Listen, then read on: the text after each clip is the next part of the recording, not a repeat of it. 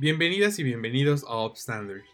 Este es un episodio especial dedicado al legado de una de las mujeres que más admiramos en el ámbito jurídico. Su nombre es Ruth Bader Ginsburg, quien llegó a ser jueza en la Corte Suprema de los Estados Unidos. Su trabajo en materia de equidad de género y derechos de la mujer representan un parteaguas en la forma en la que las mujeres viven actualmente en Estados Unidos y a nivel internacional. Es considerada como un ícono de la cultura estadounidense y ha sido reconocida por sus disidencias en una corte cada vez más conservadora. Pero, ¿cómo una abuelita judía que también es jueza de la corte se volvió tan famosa entre las generaciones más jóvenes? Para explicar esto, tuvimos el honor de platicar con la persona que la hizo viral durante el verano de 2013. Para realizar esto, me di cuenta que necesitaba la ayuda de otra gran futura abogada, fan de RBG y amiga, Abril, quien nos acompaña hoy como co-host. Hola, soy Abril Ayala, estudiante de Derecho en el Tecnológico de Monterrey, coordinadora de comunicación y medios en el CINER y fundadora de Use para una cuenta en Instagram dedicada a la democratización del derecho mediante memes y publicaciones, en donde busco acercar el derecho a todas las personas y demostrar que puede ser algo accesible y divertido. Nuestra upstander del episodio de hoy es Shanna Nishnik. Es abogada del personal de la práctica de defensa criminal de la Sociedad de Ayuda Legal en Manhattan. Mientras estudiaba en la Universidad de Nueva York, creó Notorious RBG en Tumblr, un sitio web feminista dedicado a la jueza Ruth Bader Ginsburg y su lucha de toda la vida por la igualdad y la justicia social. En 2015, coescribió el bestseller del New York Times Notorious RBG, The Life and Times of Ruth Bader Ginsburg con la periodista Erin Karma, y fue nombrada para Forbes 30 Under 30 Media en 2016. Después de graduarse cum laude de NYU en 2015, Nishnik se desempeñó como asistente legal de la honorable Dolores Lobiter, jueza de la Corte de Apelaciones del Tercer Circuito de los Estados Unidos, y trabajó como asistente legal en la ACLU de DC. Nishnik tiene una licenciatura en Ciencias Políticas de la Universidad de Columbia. La conversación que tuvimos estuvo enfocada en compartir las diferentes experiencias que hemos tenido como estudiantes de Derecho y reflexionar sobre el presente y el futuro del legado que RBG nos ha dejado. Fue muy interesante encontrar similitudes en los retos y obstáculos que enfrentamos en el ámbito del derecho, tanto en Estados Unidos como en México. También hablamos sobre la sororidad, la importancia de la representación y la necesidad de abrir espacios diversos para la enseñanza jurídica. Shanna es una abogada estadounidense y por esto, lamentablemente, nuestra conversación tuvo que llevarse a cabo en inglés. Ahora, sin más preámbulo, nuestra conversación con Shanna Nikshik, abogada y creadora de Notorious RBG. Shanna, welcome to Upstanders. Thank you so much for joining us. Thank you so much for having me. Um, we would like to begin asking you because Abril and I are law students from Mexico, and uh, you were also a, a, law student. And uh, we would like to know how did you decided that you wanted to become a, a, a lawyer? Um, we have talked here in the podcast about different um, journeys from different people, uh, legislators, ambassadors, uh, but also young students who are uh, like studying. But we would like to know what inspired you. Was was there someone or any experience that that motivated you to become a lawyer?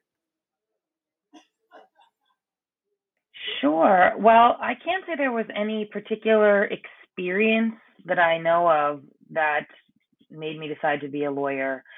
I certainly was a child that always liked to argue.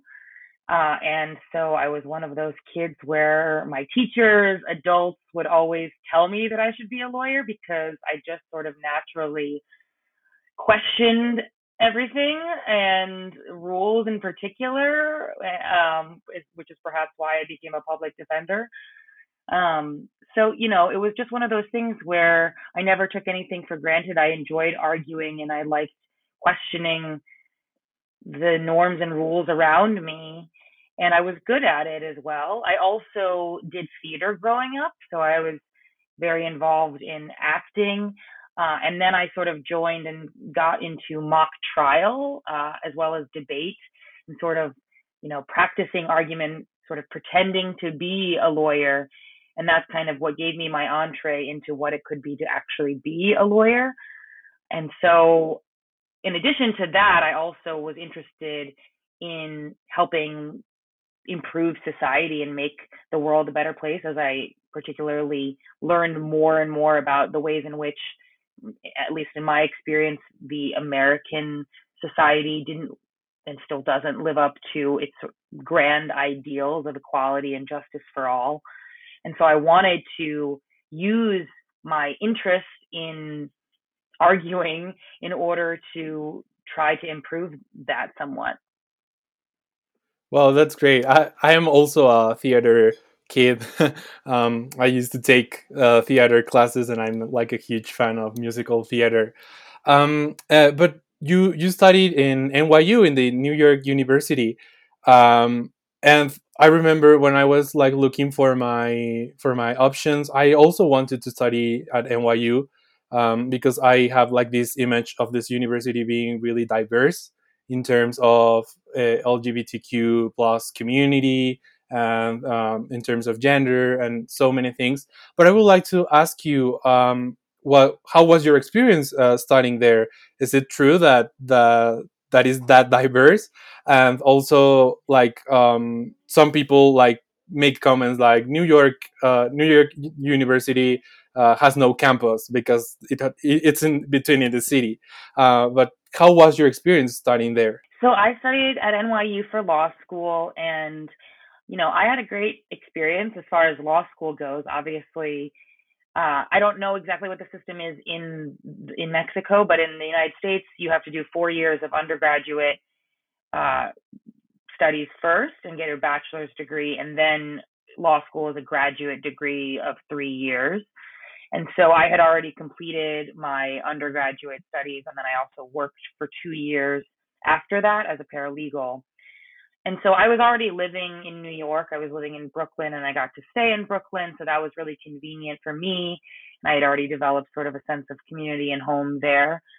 And I did really enjoy the experience at NYU. I, I certainly I don't have very much to compare it to because it's the only place I went to law school but even just visiting other law schools, I do think that it is more, at least other, you know, highly ranked law schools, uh, for whatever that's worth. It is a more diverse environment, uh, certainly a higher percentage of LGBTQ plus individuals, um, and also a more public interest focused uh, environment, even if most people still end up going to private law firms. There is a sort of ethos of public interest I felt that permeated the the culture at NYU Law. And so I really enjoyed it. I mean, Washington Square is so beautiful. The law school at NYU is is just two buildings, so it's very small and it's not like I really had to go anywhere else. So that was sort of the campus. It was just those two buildings and then Washington Square. I didn't feel like I needed a full campus because again, I wasn't an undergraduate. I didn't have to have that sort of college environment. Um, but there are also dorms for law students in particular. There's two main dorms that a lot of people who, especially who were just moving to New York and had not lived here before, they chose to live there, which was very convenient. Um, so there was sort of an actual campus environment, somewhat, I, I would say, but obviously it's grad school, it's New York. People have lives outside of that. But that being said, I had a, I did spend most of my time between those two buildings and in general in the West Village. Uh, and I had a great time. Well, that sounds that sounds amazing. And yeah, it's different because here in Mexico, what we do is that we go uh, straight from high school to our degree. Uh, so people who go right. like take three years of high school and later on there are four or five in some cases years uh, of law of law school. So you have to be really sure that that's what you want to do from a young age. That's yeah, so intimidating. Yeah, and and something normal is that uh, people drop out because they are they found out mm. that it's not like the right decision. For example, uh, and I did change from uh, universities because we weren't sure about what's happening in our lives. Um, and most of universities here in Mexico are really strict especially in law. Uh, they're mostly men, uh, mm. straight men, uh, older men who have different like opinions and ideas and this part of the socratic method yeah i mean i think that that's there's certain aspects of that that are the case as well in american law schools and even at nyu i will say i was I sort of haven't forgotten what it was like to be in a room of primarily straight men. I had sort of cultivated a queer community of my own uh, and especially queer women and non-binary trans people and that sort of thing. And so coming back to an environment where cis straight people were very much the norm, I, I will say is still the case even at NYU. Um, although you know it's been now six years since I graduated or more. Um, so perhaps it's even more queer than it was before. Um, but I think you know it's it's interesting because the law in general is just a conservative institution, no matter what. Even in the most progressive of spaces, it's just it's about precedent, right? It's about the way things have always been, and so changing things and being sort of on the cutting edge and and challenging these norms is not sort of doesn't quite uh, align with the profession as a whole necessarily. But so it's great to to be around other people who who think the way that you do or have, are like minded in that way. Uh, I found very inspiring your story. As Ibrahim said, I changed my university because the first one was really strict and really mm, full of men that didn't want to hear my opinion. So I'm really inspired by by what you are telling us, and uh, I want to ask you uh, about Notorious RBG. Uh, could you share with us more about how Notorious RBG began and how do you make viral a Jewish a Jewish justice grandma and her legacy in terms of gender equality and younger generations? Sure, yeah. So I started Notorious RBG as a Tumblr website, which is now already passe. The Tumblr world is no longer the norm, but uh, at the time that was the hottest thing. So I started it as a Tumblr in June of 2013. I was going into my second year of law school at that point, and it was the summer, it was a week in the summer when all of the major Supreme Court cases that term were being decided. And basically, Justice Ginsburg broke records that week for orally announcing her dissents from the bench. And she actually did so in a record number of cases involving one uh, involving employment discrimination, affirmative action, and then one case in particular, Shelby County versus Holder, which was the case where the majority of the Supreme Court struck down a central provision of the Voting Rights Act of 1965, one of the most important pieces of civil rights legislation in American history. And Justice Ginsburg's dissent in that case was such a beacon of of anger, but also of hope that there is someone who again thinks the way that I did, that this was absolutely absurd what the court was doing, was sounding the alarm for the American public for what was going to happen. And indeed, she was absolutely right about the ways in which states with histories of discrimination in their voting systems immediately then went ahead and changed their voting systems to discriminate primarily against people of color, young people, women, voters who primarily vote Democrat in American elections. And so a lot of people I knew were really angry at what was happening, but were also celebrating Justice Ginsburg again as this beacon of hope on the Supreme Court. And I decided in that moment to celebrate her as this electrifying dissenter in that moment uh, as the notorious RBG, which of course is a reference to the late great notorious B.I.G., a famous rapper in the 90s. And in so many ways, they couldn't be more different. Um, but as Justice Ginsburg was always quick to point out, they were both born and bred in Brooklyn, New York. Uh, they were both also the child children of immigrants, and also they both used their words sort of to speak truth to power, although in very different ways. Um, and so what started as a joke in a lot of ways really just took off from there. And I created a space on the internet in tribute to Justice Ginsburg's powerful voice on the Supreme Court, but also her in, insane legacy as a feminist litigator uh, at the ACLU, where she essentially changed the course of American constitutional law as it related to gender discrimination. And so that was kind of where it started.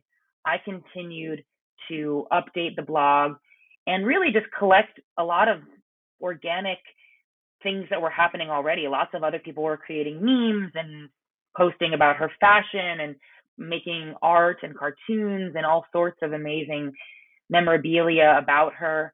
And I just sort of came up with this catchy name for it and created a space on the internet.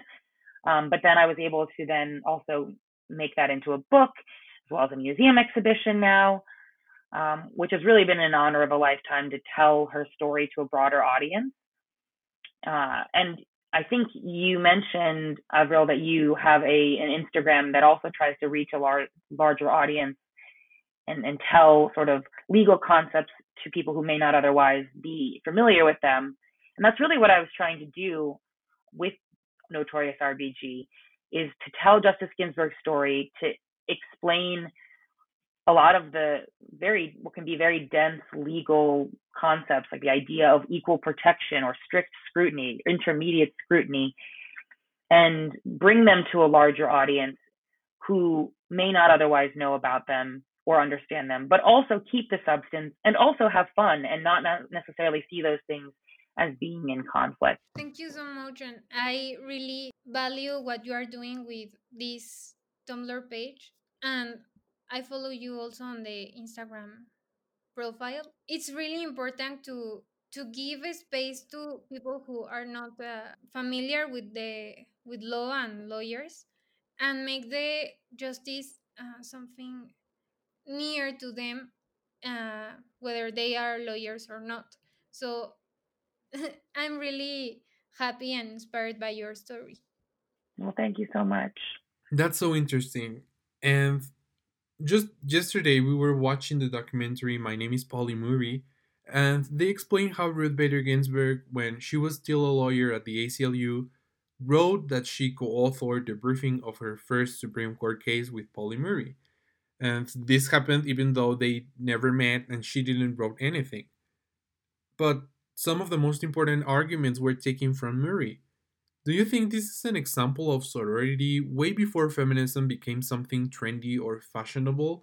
First of all, because both were women who didn't have the same rights at the moment they were writing this case, and also because she was an African American person who was still segregated and still had more disadvantages that, than white people.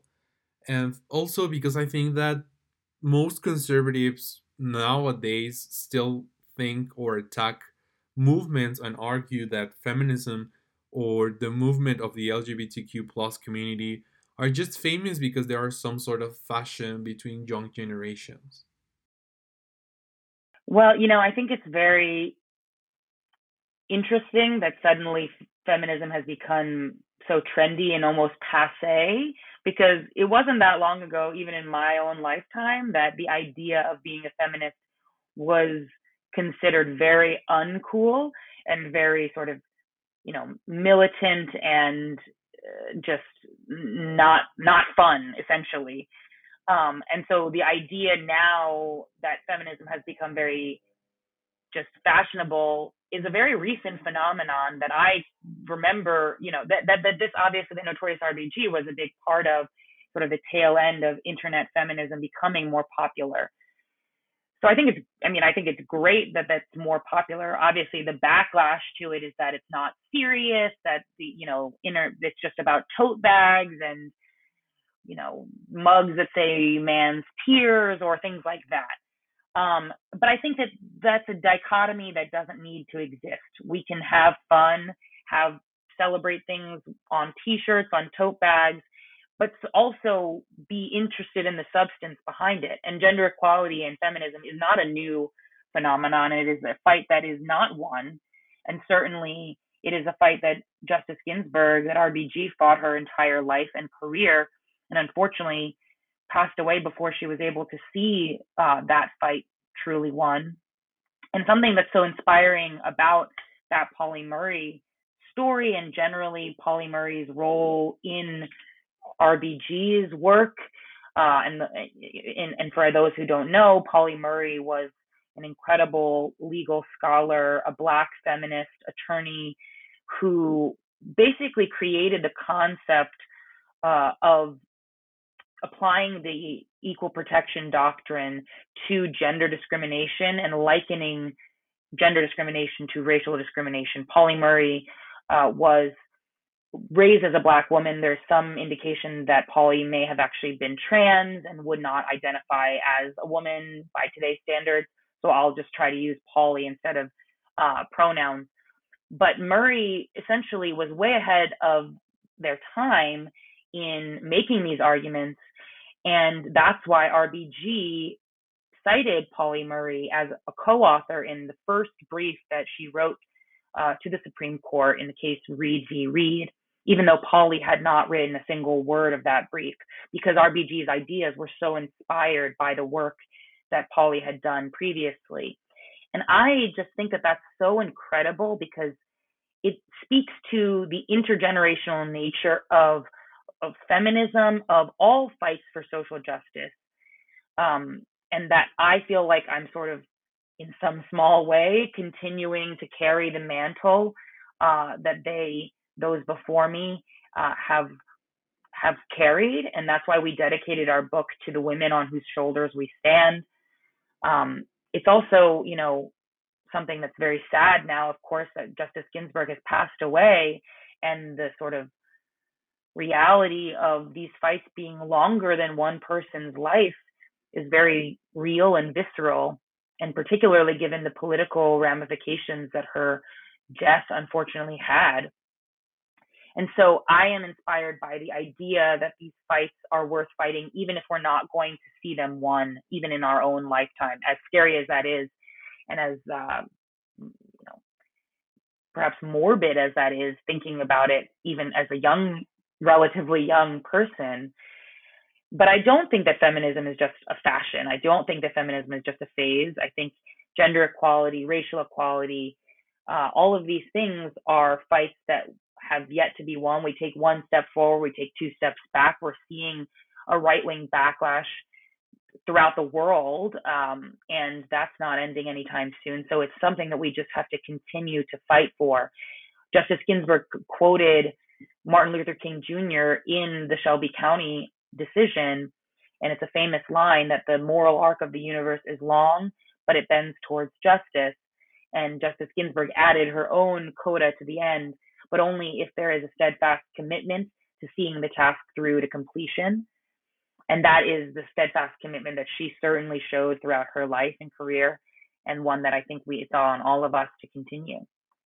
And it's really um, interesting to see other women and feminists in the law because it's a it's a place that it's commonly thought that it's only for men and the laws itself are really machistas and uh, that don't uh, see women and their value and they are only like the company of another man so seeing a woman like ruth bader ginsburg doing these things at that era it's really mind-blowing and i would like to ask you if do you have a favorite Ruth Bader Ginsburg case or opinion? You know, I think the most important case that Ruth Bader Ginsburg worked on um, is one that she did not make it to the Supreme Court. It was a case of a woman called Susan Struck, and she was in the Air Force. And actually, a lot of people don't know this story, and I didn't know this story before working on the book, Notorious RBG. But essentially, in the early 1970s, even though abortion was not legal throughout the United States, Roe v. Wade had not yet been decided, and the right to an abortion had not been uh, established by the Supreme Court. At that time, the U.S. military actually required any female service members who became pregnant to obtain an abortion. So they actually said you either have to get an abortion or you have to quit your job. And Susan Struck did not want an abortion. She actually wanted to give her child up for adoption. And RBG saw that case as really the perfect vehicle for how she wanted to litigate the right to reproductive freedom and reproductive justice, which was not just the right to choose to have an abortion or not, but also the right to choose not to have an abortion, the right to choose whether or not you wanted to be pregnant in the first place. Um, they had also previously fought on behalf of um, young Black women who had been forcibly sterilized in the American South. And so it, it represented this larger, more holistic idea of reproductive justice. And unfortunately, that case, they won that case, fortunately. Um, but because the military changed its policy, the case became moot and the issue became moot. And so it didn't reach the Supreme Court. But I think that that story is so fascinating, both because of how the government's policies changed, but also just as indicative of this larger idea uh, and, and strategic genius of RBG that it's not just about sort of what you think of as the person embodying a particular issue, um, which is again similar to the fact that she often represented men in her gender discrimination cases.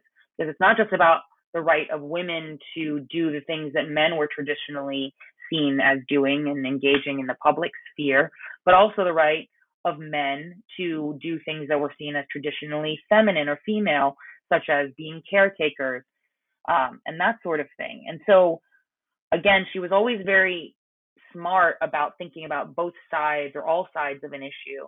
And in particular, I think, especially given how weak Roe v. Wade ended up being, and indeed, unfortunately, it may in fact just this term be pretty much ex- explicitly or implicitly overturned. Uh, some what our RBG wanted was a more robust understanding of reproductive justice and freedom that was based in the idea of equality, not just in privacy, which is how Roe v. Wade was ultimately decided. Well, that that's that's something amazing, and I think that one of the things that we admire from her, uh, from from RBG, is that she used the system in order to prove that it was wrong. Um, I, I remember Weinberger versus Wiesenfeld. It's like one of my favorite cases because I I remember uh, her using uh, the case of this man who was uh, denied social security because uh, of his wife being dead. But like she she tried to prove uh, men justices that the, the system was not only affected women but everyone and that everyone is affected by these rules. I think that's something mind-blowing and it's something really clever to do. Um, and something you talk about in the in the book is about how we tend to diminish the legacy of women in our societies as they grow up and how in contrast men tend to be glorified when they are older or they pass uh, away um, and i would like to ask you because here in mexico last week we just uh, the senate just confirmed uh, another woman uh, for our supreme court. Here in mexico we are having four now but uh, it's difficult for us mexicans to identify with these justices because most of them are politicized and most of them are seen as really like part of the parties who are in in line with with the government um, so i would like to to know how how did you work with that with with rbg because we know that this this liberal hero and also in the us right now there's happening a lot of polarization and a lot of fight between democrats and republicans so i would like to to ask you um, do you think that that Ruth Bader Ginsburg has to do more with these ideas of being liberal uh, or conservative? It's a tough question because we are very politicized. She certainly was a political person, and I was mostly drawn to her because of the political nature of her story. That being said, you know, she is someone who people from all over the political spectrum have found inspiring. I think there is some aspect of her legacy um, that people point to regarding, you know, her ability to work with the other side, her friendship with Justice Scalia, her friendship with uh, Sandra Day O'Connor, who was the first woman on the Supreme Court but was appointed by a Republican, as being, you know, the kind of good old days that we want to get back to where things aren't as politicized. And that's possibly true to a certain extent, but at the same time, you can't separate her from her politics. And, you know, replacing her, Donald Trump replacing her with another woman who happens to stand for every single thing, the complete opposite of what she stood for and fought for, despite her dying wish to be replaced by the new administration, is a real slap in the face to that legacy. And so it's hard to say. Obviously, we are extremely polarized. But I don't think that that means that the, the solution to that is to simply say that these differences don't matter um, and that we should just be, you know, that the Supreme, or to deny at least that the Supreme Court is a political institution. I think it very much is a political institution. And, uh, you know, perhaps there are other structural ways to make it less political, such as term limits um, or I, adding justices to the Supreme Court, which has been done in the past. There's nothing in the in the Constitution that dictates uh, how many justices need to be on the Supreme Court.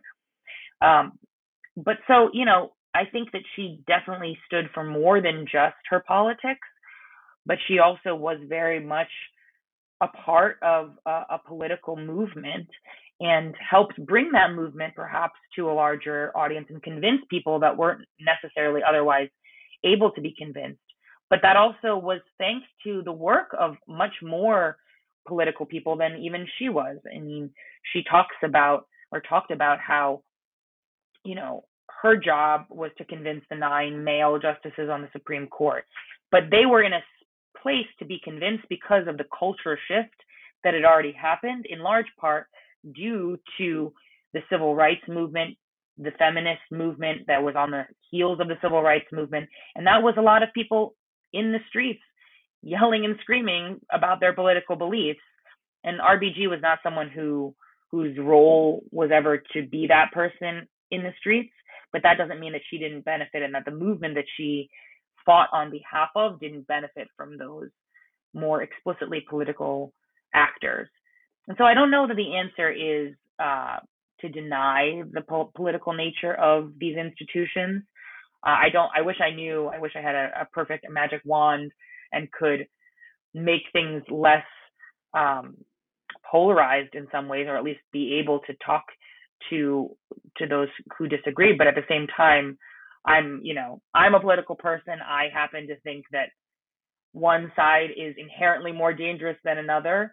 Um, and, and so you know i think it's just a matter of trying to fight for the things you believe in fight for for power and she always say fight for the things you believe in but do so in a way that join, makes others join you um, and so that's all we can try to do we have like uh, ruth bader ginsburg as a role model but uh, i would like you to tell me what do you think it's the importance of women and girls to have role models in decision making spaces like Ruth Bader Ginsburg, uh, Pauli Murray. Sure, it's so important. I mean, you can't imagine being what you can't see. you know, people would ask Justice Ginsburg, she would talk about how young children would sometimes ask her if she dream, dreamt of being a Supreme Court justice when she was a child, and she would answer that she couldn't even imagine such a thing. There was not even the possibility was not in front of her. And so I think being able to see women, people of color, people, you know, representation of all sorts is so important to be able to show people that they can too be part of the decision making process, that they can have a seat at the table. That being said, there's a limit to representation, and it, we know that it is, doesn't mean everything. That um, you know that just because a woman is on the Supreme Court doesn't mean that woman is going to be a better decision maker uh, than uh, another man might be or someone else.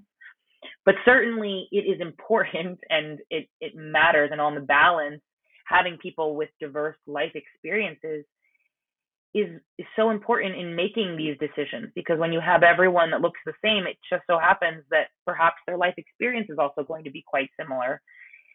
And that's really where we need more work done in terms of diversity not just in representation of demographic areas but also in life experience. I mean right right now we have justice sotomayor on the united states supreme court is the only lawyer who basically had a career that was not just primarily in private practice, who actually was in a courtroom.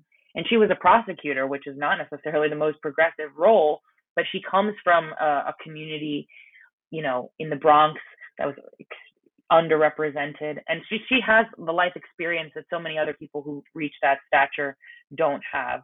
And she can bring something different to that role because of that life experience. And so I just think that it is so important to have people with diverse life experiences in these roles because otherwise you're just going to get the same thing over and over again. Yes, and I see that there's not so many like role models in like in law to us mm. like women and girls to look after to look up to so i'm really happy that there was a woman like her in this world and uh, what would you say to the girls who want to become lawyers in the future? What would you recommend to them? To don't give up in a place where it's mostly men.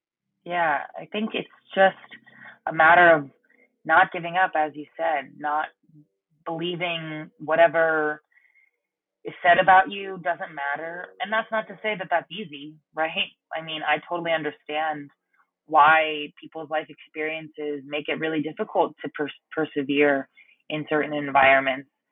But at the same time, there are women like RBG, people like Pauli Murray, so many incredible people who have come before you. And that's why it is so important to tell those stories because even if you think that you're the only one. You're definitely not, no matter what it is, even if it's not law school, even if it's something else.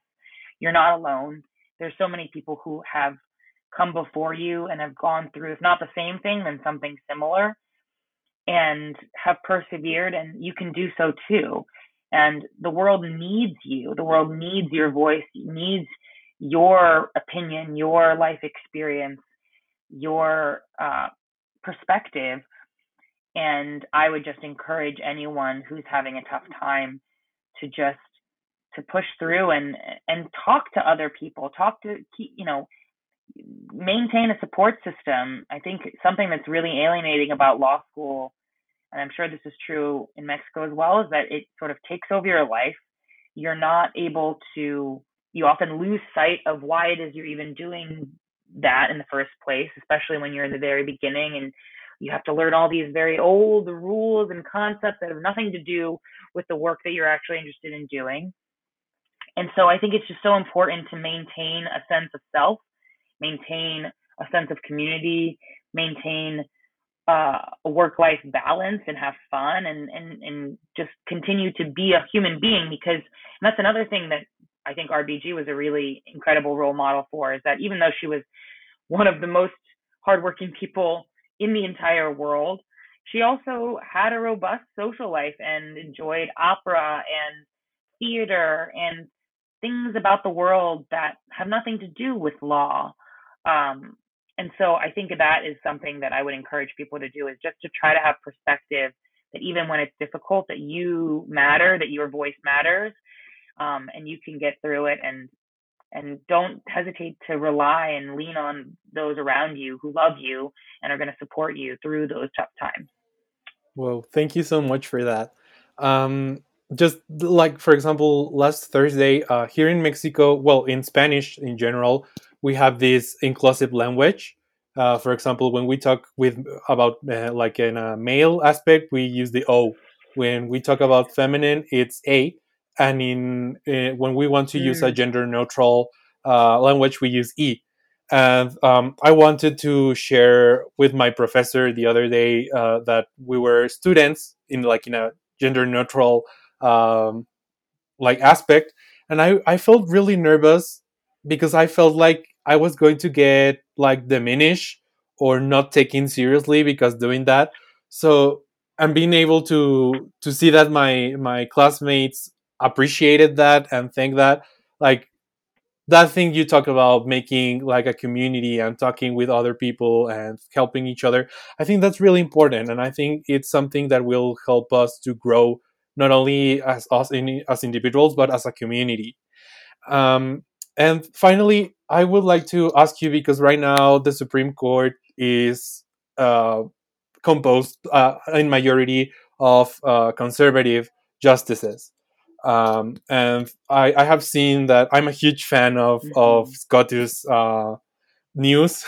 um, I, I, listen to a lot of podcasts regarding that. Uh, Professor Melissa Murray with strict scrutiny and all that.